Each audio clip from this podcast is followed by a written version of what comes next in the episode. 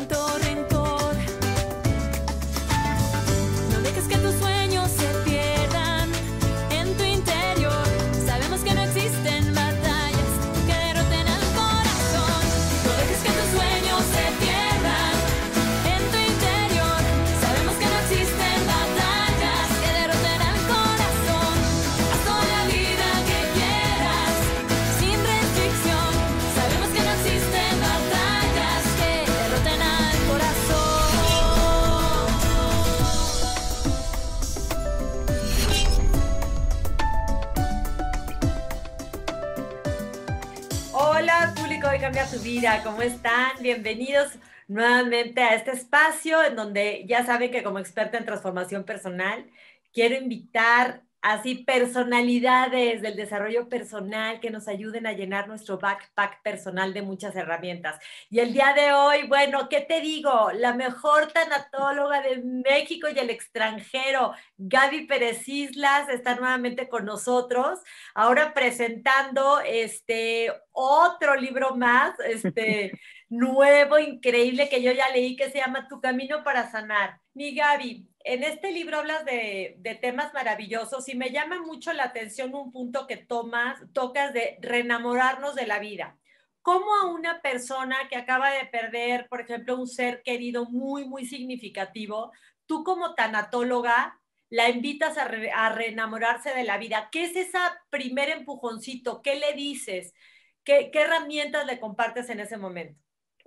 De una manera muy empática y muy solidaria. Desde luego, ese empujoncito cariñoso nunca se da de manera brusca. Pero tú tienes que decir, para enamorarte de alguien, tienes que conocer, porque si no lo conoces bien, en realidad este enamoramiento va a durar muy poco. Para querer la vida tienes que conocerla, Marisa. Y a veces hemos estado muy confundidos creyendo que la vida es eterna, que la vida es justa, que si tú eres bueno en la vida te va a ir bien. Y todo esto que es un pensamiento mágico y un pensamiento que quisiéramos hace que cuando nos pase algo nos enojamos con la vida porque nos transó, porque nos traicionó, porque no se vale. Y entonces, si te quieres enamorar de la vida o reenamorarte de ella, conócela. Conoce que la vida es así, que hay enfermedad, que hay muerte, que hay pérdida, pero que aún esto, aún teniendo esto, sigue siendo hermosa yo les preguntaría como primera herramienta que me pides, lo que yo les preguntaría sería, si este es el precio que tienes que pagar por haber tenido esa persona en tu vida, ¿no lo pagas? Si el dolor de la ausencia no es el precio a pagar, entonces, ¿qué? Yo creo que muchos me responderían, sí, Gaby, a pesar de que duele tanto, el amor pesa más que el dolor, Así que elijo sí haberlo tenido en mi vida, a pesar de que ahora llore por su ausencia. Gaby, también en el libro hablas de algo bien interesante que es la importancia de elaborar el duelo, también para no volverte una persona que estaba eh, sacando como todo ese dolor y el otro lo recibe como basurero, como basura emocional, exacto, aunque suene eh, feo. Coméntanos de esto, mi Gaby. Es lo dices totalmente cierto, Marisa. Hay dos caminos en el duelo. O lo elaboro y me lleno de sabiduría, o no lo elaboro y me quedo enojado o me quedo negando y me lleno de basura emocional. Y además voy a ir viendo como carrito de basura a ver sobre quién la descargo. Elaborar el duelo es fundamental, pero ¿sabes qué? Duele, porque duelo viene del latín dolus, que quiere decir dolor. Y como duele, lo queremos evadir no, no, no, espérame, mejor le doy la vuelta por acá, mejor trabajo mucho, mejor hago como que no pasó. Y mientras tú haces eso y te estás evadiendo, dentro de ti hay un montón de sentimientos, una montaña rusa de emociones que no te van a dejar en paz hasta que les prestes atención. Entonces, elaborar el duelo es pasar a través del dolor, no darle la vuelta. Y aunque duele, te hace crecer. Y al, al elaborar ese duelo, también dejas de, de, vivir como con efecto de olla express, ¿no? Que cualquier cosita te va a estar todo el tiempo eh, hacer, haciéndote comportar de una manera como muy, como desde mucho dolor, pues. Sí, muy reactiva, Marisa, porque reactiva. a la vida hay que darle una respuesta, no hay que reaccionar ante la vida. El reaccionar es de estómago, de tripa, de aquí adentro, ¿no? Me pisaste, ay, te empujo. Y en cambio, cuando tú respondes a la vida, das una respuesta desde quién eres, desde tu biografía, desde lo que has estudiado y sabes. Este efecto que tú mencionas de Oye Express es como que le quiero quitar la valvulita para que salga un poquito la presión y no explote un día. Y esa manera, que yo le llamo así, de sacar la presión, es llorando. Las lágrimas justamente bajan esa presión que tenemos. Y es que luego es eso, ¿no? De, ay, no llores, no llores. Parece que, que nos educaron como si las lágrimas fueran, fueran malas y hay muchos efectos positivos en el llorar. ¿Nos compartes algunos? Totalmente. Mira, esta herramienta de las lágrimas es fundamental porque como bien dices, de chiquitos a lo mejor nos decían, si eras hombre, ay, los hombres no lloran, aguántese y te las tragabas. Y si eras niña, decía, no, y no, las niñas bonitas no hacen berry. Y también te las tragabas porque todas queríamos ser bonitas. Así que te decían que si ibas a llorar, te fueras a tu cuarto. Vete a tu cuarto a llorar y cuando te calmes, vienes. Entonces nos enseñaron que llorar, nuestras lágrimas incomodan al otro, que lo hacen sentir mal. Y entonces no lloramos porque siempre estamos más pendientes de no mortificar al otro que de drenar lo que nosotros sentimos. Las lágrimas son limpieza del alma es un llanto que te limpia y te baña hacia afuera. Y cuando lloras hacia adentro, te enfermas. Entonces hay que dejar salir esas lágrimas y no pensar que las lágrimas me van a destruir. Estas lágrimas me pueden construir en una mejor persona y en una persona que se expresa. Marisa, el antídoto para la depresión es la expresión. Así que necesito expresar lo que siento y sobre todo cuando es un dolor tan, tan grande, no hay mejor manera que expresarlo que llorando. Tocas unos puntos preciosos en el libro que siento que son tan del ser y tan sanadores como uno, uno que es como una de las principales herramientas, que es el agradecimiento, que tiene beneficios en muchas áreas. Sí, sabes que no basta con decir gracias, Marisa, hay que vivirla, porque el gracias, nada más la palabra es un formulismo que nos enseñaron desde chiquitos, por favor y gracias. Pero cuando tú vives la gratitud, el universo te escucha y más de eso te manda para que tú agradezcas. La queja y la lamentación son solo señales de baja autoestima.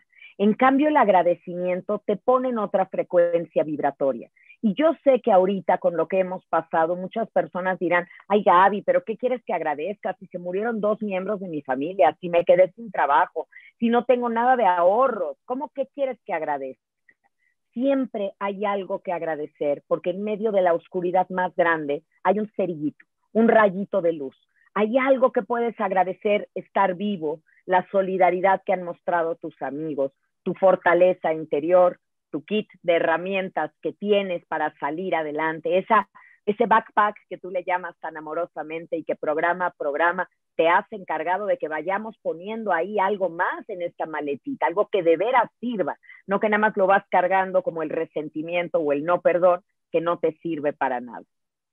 Y hablabas en el, en el libro también de que el agradecimiento tiene beneficios eh, psicológicos, tiene beneficios eh, físicos y como hay tanta ciencia también detrás del agradecimiento, me gustaría que nos compartieras eso para que la gente no piense que nada más es como una propuesta de ser optimista ante un dolor muy fuerte.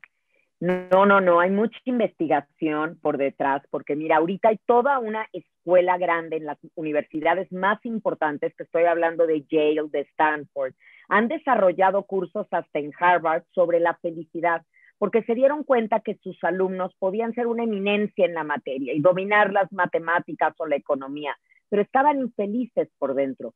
Y han buscado durante años qué puedo hacer para elevar ese nivel de felicidad y de bienestar. Y se dieron cuenta que agradecer te eleva esa frecuencia vibratoria. Y te lo explico de manera muy sencilla, algo que les tomó mucho tiempo entender. Nuestros cromosomas, a nivel celular, nosotros tenemos unos cromosomas que son como unas X. Y la puntita de ese cromosoma se llama telómero. Cuando tú te mueves en el agradecimiento, el telómero está bien en su posición, abierto y dispuesto. Pero cuando tú estás en la queja, la lamentación, el miedo o la ansiedad, los telómeros se encogen. Y al encogerse, se baja todo tu sistema inmunológico. Es decir, te vuelves la presa más fácil para que te dé algo, para que te pase algo, desde un herpes hasta un COVID. O sea, necesitamos mantener una frecuencia vibratoria alta y eso lo logramos fijándonos en las presencias, no en las ausencias. Porque la casa en la que tú vivas se va a construir con los ladrillos que tienes, no con los que no están. Y algo que siempre dices tú tan bonito, que cuando una persona se va y te quedas triste es como no celebrar la vida que él tuvo y por la que tú ahorita estás sufriendo, ¿no? Porque tú sí estás aquí. Exacto, yo creo que nos cuesta trabajo imaginarnos nuestra vida sin esa persona y también a esa persona sin nosotros. Pero por eso le decimos adiós, Marisa, porque se la dejas a Dios y en mejores manos no podía estar. Entonces, poco, ah, es hermoso compensarlo así, ¿no? Ahí donde mis brazos ya no alcanzan a cubrirte, te digo adiós porque te dejo en las manos de quien sí puede estar a tu lado. Y entonces yo de esa manera me quedo tranquila, sabiendo que tú no estás solo y que estás bien y que yo estoy conmigo, que tampoco me abandono, porque quiero celebrar tu vida, es decir, sigo queriendo agradecer haberte tenido en lugar de maldecir haberte perdido. Y con esto regresamos este, a Hoy Cambia tu Vida y vamos a buscar con Gaby Pérez Islas a ver cómo nos reenamoramos nuevamente después de un duelo. Regresamos.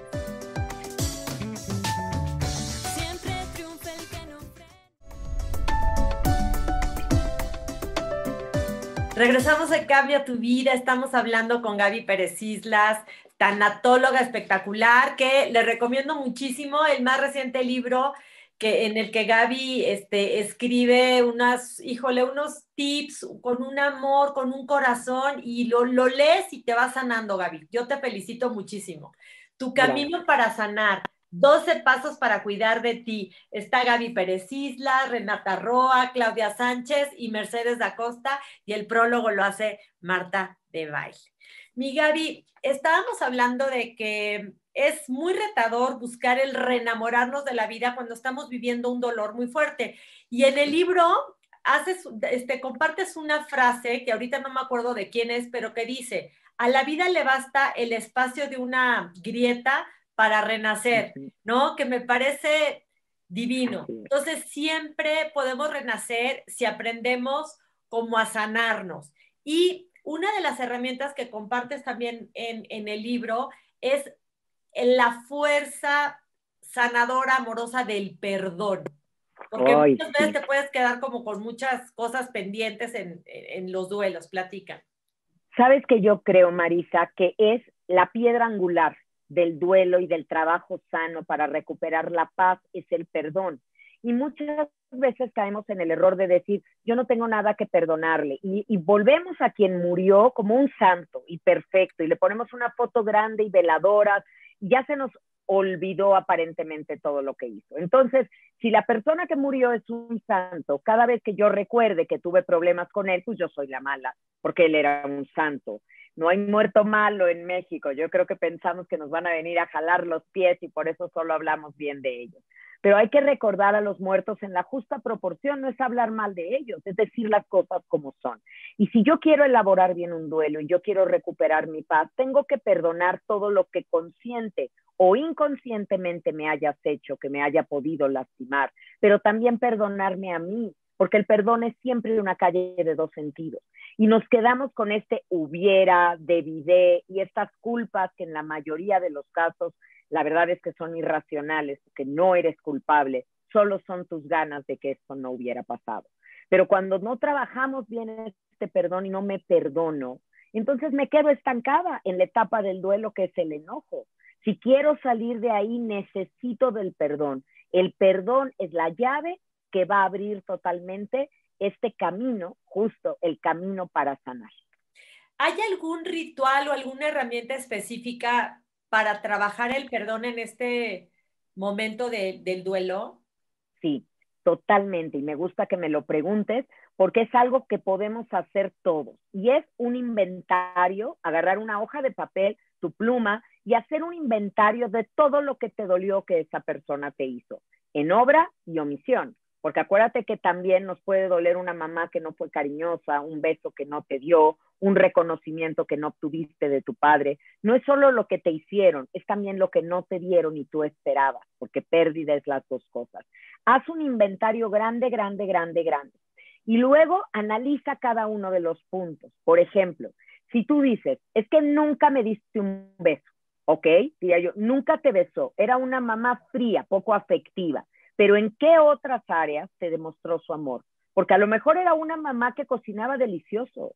Entonces, ¿sabes qué? Me cocinaste y si yo aprendo a leer tu amor en que me cocinaste, ya no voy a estar tan necesitada de ese beso porque ya hice una lectura diferente de lo que sí hacías por mí. Se trata, Marisa, de resignificar lo que pasó, no resignarte, que es cruzar los brazos, sino ponerlo en otro lugar. Y cuando yo entiendo las cosas diferentes, te perdono. Te perdono porque trato con empatía de ponerme en tus zapatos y de saber que tú hiciste y diste lo mejor que pudiste con las herramientas que tenías y las circunstancias en las que estabas. Y así te vas con cada uno de los puntos que hayas puesto en tu inventario. Y te lo prometo que vas avanzando y vas sanando. Y cuando el, el perdón es más hacia ti por haber ya sabes, no le dije que lo quería o que la quería, este, pude haber sido, la pude haber apoyado, pude haber ayudado más en estos entornos. ¿Cómo, cómo trabajar ese, ese autoperdón desde la tanatología? Hay dos puntos en la tanatología. Uno, reconocer la soberbia en lo que dices. Y ¡ouch! Ya nos cayó ese pedradón porque la soberbia es una palabrota pero hay mucha soberbia en pensar que yo le pude haber enmendado la plana a la vida, que si yo hubiera hecho, si yo no te hubiera dado permiso, si yo te hubiera dicho, hubiera cambiado el desenlace de las cosas. En el momento lo que hice me parecía una buena idea. Hoy que tengo nuevas herramientas, ya no. Entonces hay que tener humildad para reconocer que en ese momento lo que hice estaba pues yo actuando con las herramientas que tenía. Tengo que ser mucho más humilde. Como si yo te dijera, Marisa, ¿por qué no te sacaste puro 10 en sexto de primaria? Si sexto de primaria era tan fácil. Claro, desde la óptica de haber cursado una carrera o una maestría, sexto de primaria parece facilísimo, pero desde tener 12 años, sexto de primaria es una pesadilla.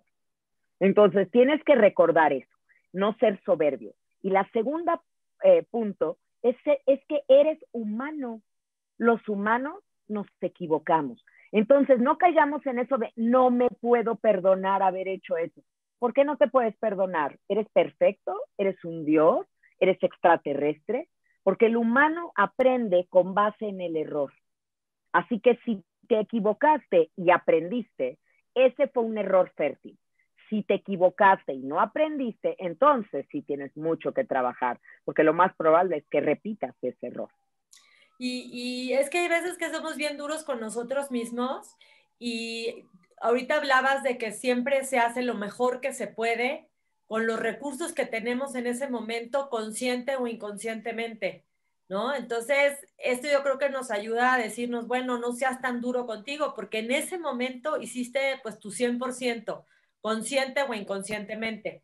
Y esto me lleva a otro punto que también lo escribes tú en tus libros y me parece muy sanador, el hecho de hay que cuidarnos a nosotros mismos también, porque luego por estar cuidando a todo el mundo, ¿no? Estás en el duelo y por querer cuidar también a todos los que están afectados, te olvidas de ti. El autocuidado, Gaby, qué importante.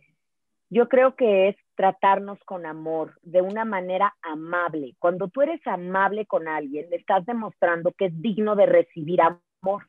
Y entonces cuando tú eres amable contigo, te estás dando eso que tanto necesitas. No puedes priorizar a los demás en tu duelo. Sabes que Gaby, yo no importo, mira, atiende a mis hijos, yo no. Le digo, no, si no te atiendo a ti, tus hijos no van a estar bien, porque el que no se atiende se convierte en un agujero negro que succiona a todos los demás.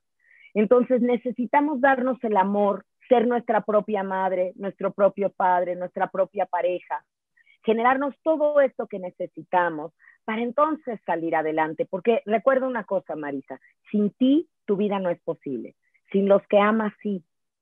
Porque si no, si tú dices, no, no, no, Gaby, espérame, yo sin mi hijo no puedo vivir, entonces no es amor, es codependencia. Y la codependencia es un amor muy baratito. Y yo estoy segura que todos queremos amar bien a los nuestros. Es, me gusta vivir contigo, te elijo, pero no te necesito. A la única persona que verdaderamente necesitas es a ti misma. Entonces, trátate bien, por inteligencia, por conveniencia, por lo que quieras. Trátate bien, porque tú vas a vivir contigo el resto de tu vida. En, el tercer punto, después del agradecimiento, el perdón, viene la elaboración. Es la elaboración del duelo y seguramente hay muchas subidas y bajadas. Es normal porque yo creo que hay personas que dicen, es que esto nunca va a pasar. Como me siento ahorita ya, me voy a quedar así estancada. No, qué bueno que lo mencionas, porque el duelo tiene sus curvas, justamente es un camino, de ahí también el título del libro, Tu Camino para Sanar. Es un camino lleno de curvas, de recovecos, de atajos que no debes de tomar, pero sí se acaba. El duelo se acaba. El dolor de la ausencia puede ser que no. La añoranza y el amor, desde luego, no se acaba. Pero el duelo, la chamba que hay que hacer para trabajar esa cicatrización de una herida, sí llega a su fin. Y eso se llama elaboración, ir pasando por las cinco etapas del duelo, la negación, el enojo, la negociación, la depresión, hasta llegar a la aceptación.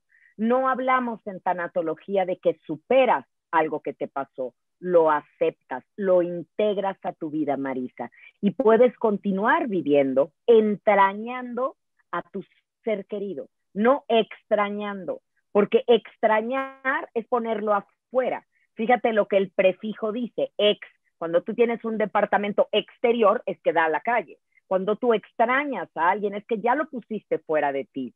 Cuando lo entrañas es que vive dentro de ti, usas sus frases, te sirve de inspiración, lo honras en cada cosa que haces. Yo quiero llevarlos a que justo trabajen su duelo, lo elaboren para llegar a ese punto donde nuestra vida entera sea un homenaje amoroso a quien no está. Ay, qué bonito. Y ya para terminar el programa, Gaby, ¿qué es lo que más te hace a ti enamorarte de la vida? Ay, mira, Marisa, sin duda la naturaleza. La naturaleza para mí me reconcilia con la vida. Ahorita que estamos en otoño y que amo el otoño, de verdad, si estamos atentos, las hojas están cambiando de color, caen en el piso, forman alfombritas que pisas y suena delicioso.